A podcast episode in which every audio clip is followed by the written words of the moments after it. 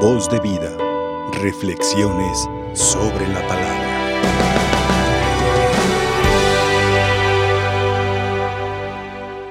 Agradecidos con nuestro Padre Dios, mis queridos hermanos y hermanas, hoy que nos unimos con, la, eh, con los hermanos franciscanos que hoy se encuentran de manteles largos, de, de más cariño todavía los que están custodiando a nuestra Madre Santísima de Zapopan, que están al cuidado de ella y que están también en sintonía.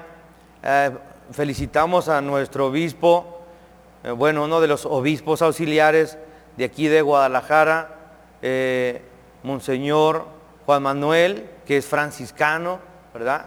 Hay, hay un gesto muy bonito en este día en donde cuando es la fiesta de Santo Domingo de Guzmán, la fraternidad franciscana va a visitar a los dominicos y el encargado de los dominicos celebra la misa, se dan el abrazo fraterno.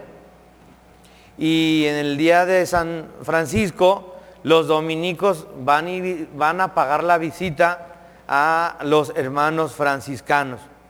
¿De dónde surge esta bonita práctica? Precisamente cuando San Francisco de Asís, precisamente cuando San Francisco de Asís y Santo Domingo de Guzmán se encuentran eh, en Roma, se encuentran en Roma y, y se dan en un abrazo fraterno y ellos mutuamente se decían, aunque son dos congregaciones diferentes, ellos mismos se dicen, el objetivo es el mismo, evangelizar y dar a conocer a Cristo.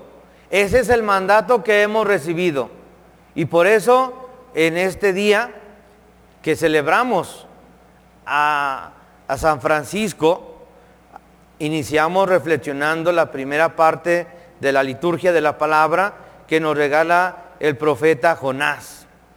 Posiblemente este texto podíamos encontrarle diferentes eh, ángulos de predicación, pero yo me quiero eh, centrar en la vocación, vocación de Jonás, como Dios ya ha puesto su mirada en él, Dios tiene un proyecto, una misión en él.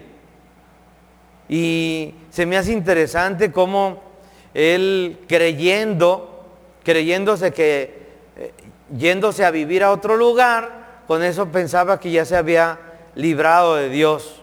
Mientras que eh, de ahí que podemos eh, observar a un Jonás que todavía no, no entendía bien ese proyecto, todavía no entendía esa misión. Y, podíamos revisar la actitud cuando él ya sale huyendo rumbo a Tarsis y se sube a la barca y, viene esa tempestad y lo interesante es cómo se juntan todos los que están al frente de la tripulación y dice, es que algo, algo está pasando, algo está pasando.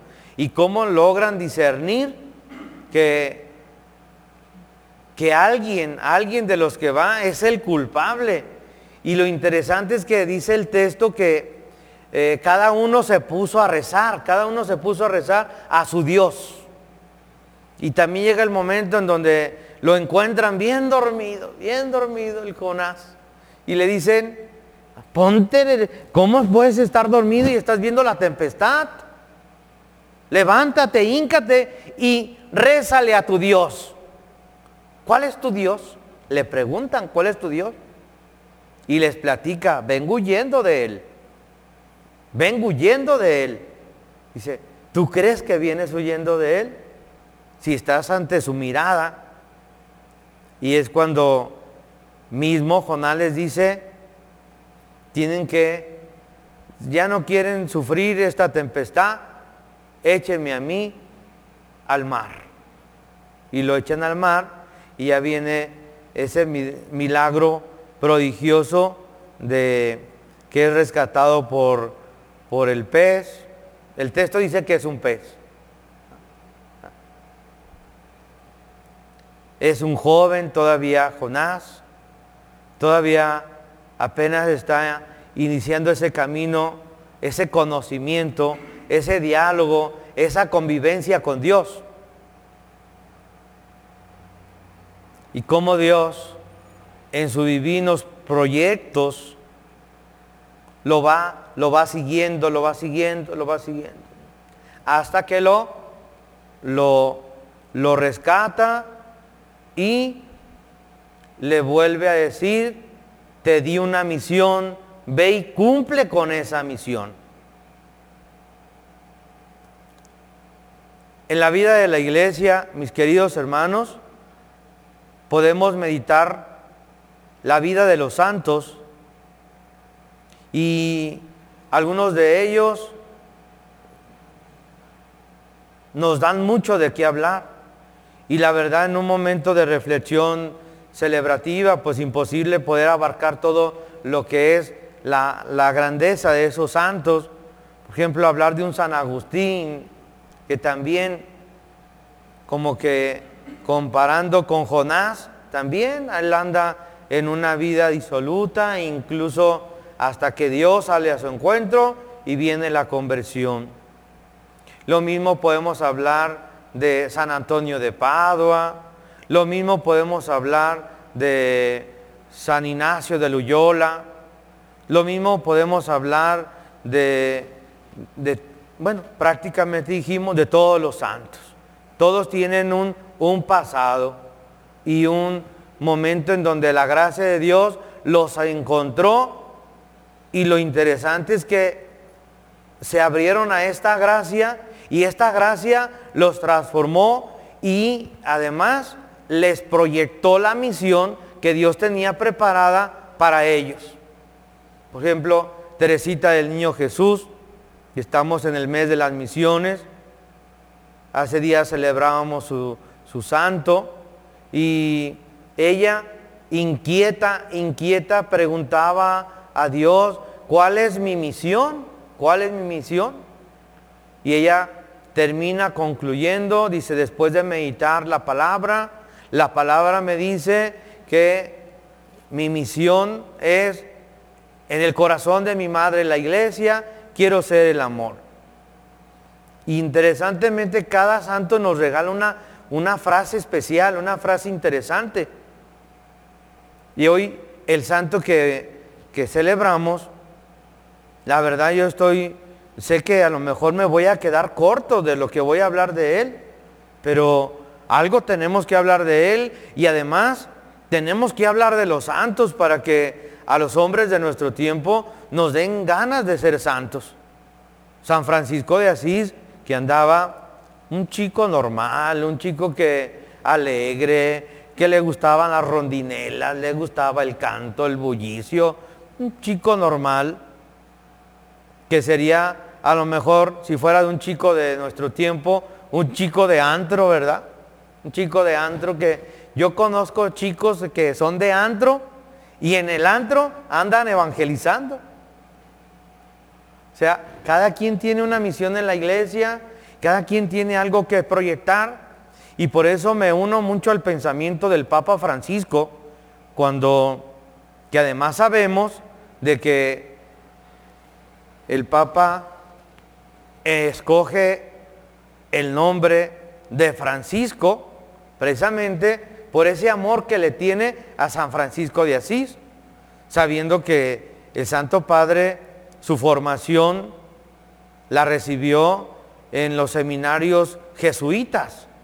Y con eso se ve que, que al contrario no debe de haber esas riñas, no debe de haber esos choques, al contrario, inicié hablando de ese maravilloso diálogo que hay entre franciscanos y dominicos, que debe de ser dentro de la iglesia, el que tú seas de un movimiento, seas de un grupo, seas de un, de, un apostolado, de una parroquia, no debe de haber esa, e, e, ese ese choque, no debe de haber celos, no debe de haber envidias.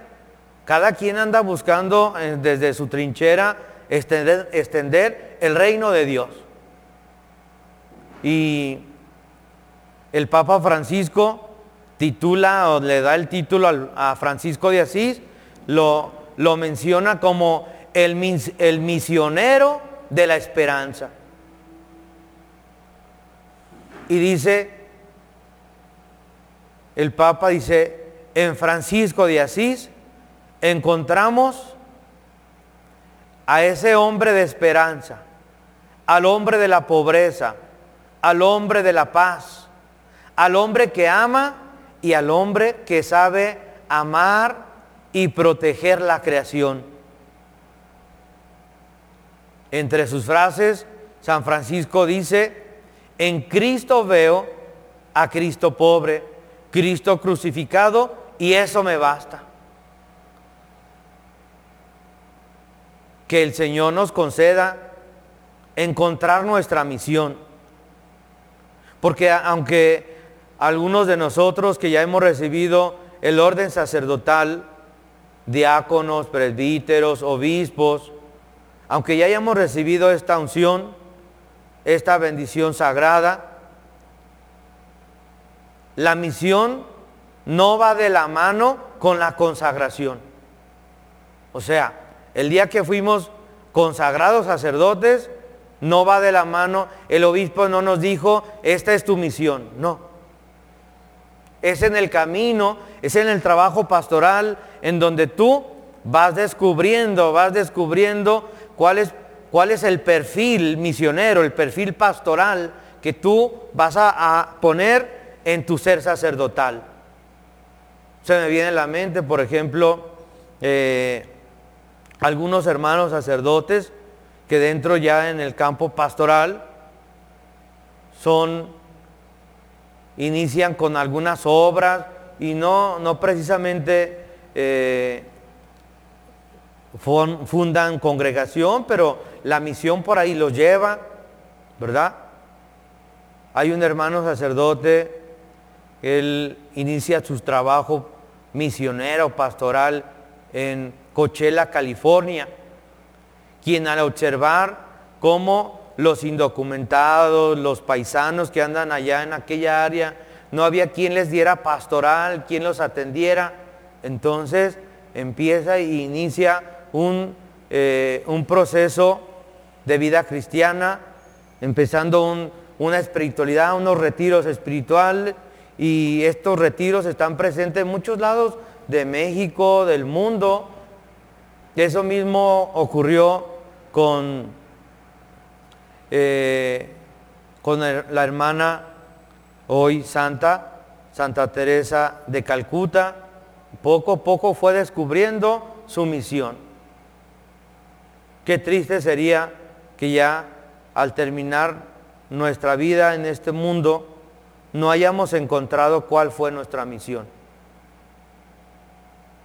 Habrá hermanos sacerdotes que su apostolado eh, tienen mucho carisma por la pastoral juvenil, otros por la pastoral social, otros por la pastoral de la salud, otros con la pastoral penitenciaria, otros, o sea, es tanta la misión, es tanta la misión, es tanta la misión. Y repito, es tanta la misión que manos hacen falta para la misión. Así es que es tanta la misión que ni debería de haber ni espacio ni lugar para hacer los pastorales. Al contrario, uniendo fuerzas, uniendo manos, cuánto bien podríamos hacer a nuestro mundo, a la iglesia sufriente de nuestro tiempo, a la iglesia peregrina, cansada, que en momentos se siente abandonada y que además requiere y ocupa de nuestra atención. Que el Señor nos conceda, a ejemplo de San Francisco de Asís, que Él en su himno a las criaturas dice, nos permita ser luz en las tinieblas de nuestro tiempo. Me gusta una frase de él que dice, un milagro sucede cuando cambias lágrimas por oración y miedo por fe. Y unido al Santo Padre que, que une su oración a San Francisco, dice, te alabamos Padre con todas las criaturas que salieron de tu mano poderosa, son tuyas y están llenas de tu presencia y de tu ternura. Laudato sí, oh mi Señor. Alabado seas mi Señor por mi hermano, por mi hermano que, que canta, por mi hermano que proclama la palabra, por mi hermano que atiende al enfermo, por mi hermano que a lo mejor me he dado cuenta de algunos hermanos misioneros que están imposibilitados, están postrados en cama y desde la cama son misioneros. Desde la cama tienen su montón de números telefónicos, saben cuando han estado en el hospital,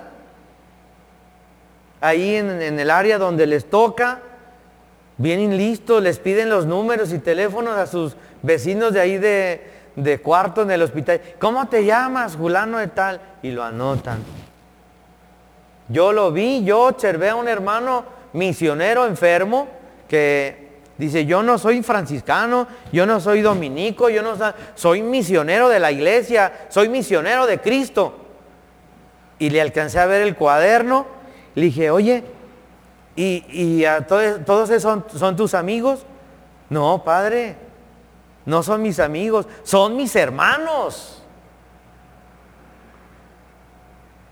No tenemos la posibilidad de, reunirnos porque, mire, Julano está postrado. Julano no lo dejan convivir con nadie. A Julano lo tienen como encarcelado, su familia lo tiene encarcelado. Lo tiene encarcelado. A Julano la familia se avergüenza tenerlo enfermo.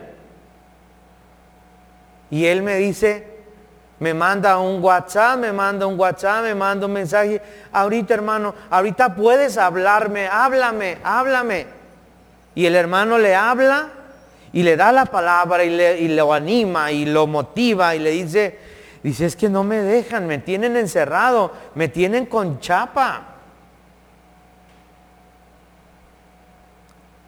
Y dice, Padre, yo me siento contento, me siento muy alegre porque estoy siendo útil a los ojos de Dios.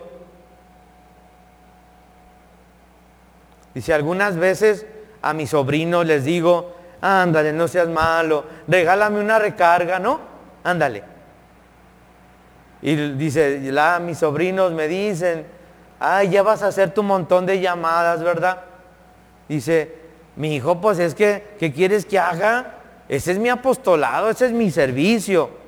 Eso es lo que me ha dado vida, eso es lo que me ha mantenido alegre y por eso en mi enfermedad no puedo, no puedo renegar con ella. Y así como él, otros tantos hermanos y hermanas que en el silencio viven la espiritualidad misionera, la espiritualidad del enamorado de Cristo. El que esté enamorado de Cristo, hermanos, no puede quedarse sin ser misionero.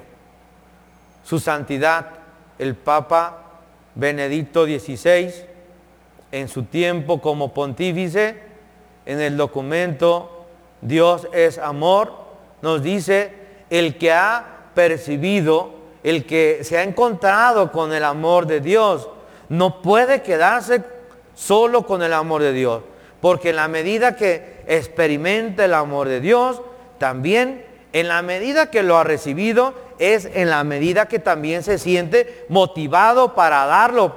Y sabe que en la medida que lo da, se llena más del amor. Y ese es Francisco. El que nunca se cansó de amar, el que nunca se cansó de motivar a sus hermanos franciscanos.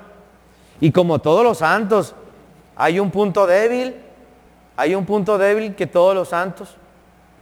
Así como no puedo hacer famoso a un superhéroe a un superhéroe de esos que a los morritos les compran sus monos, ¿verdad?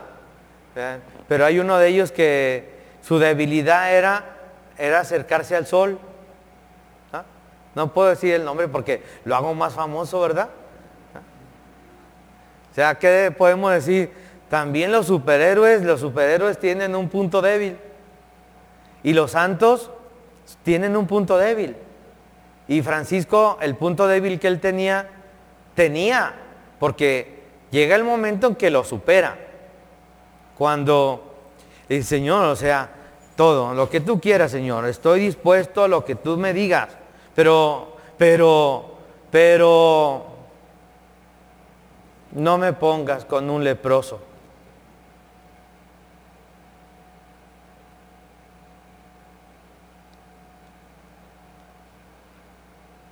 Nuestro Señor solo lo escuchó, pero nunca le contestó esa súplica.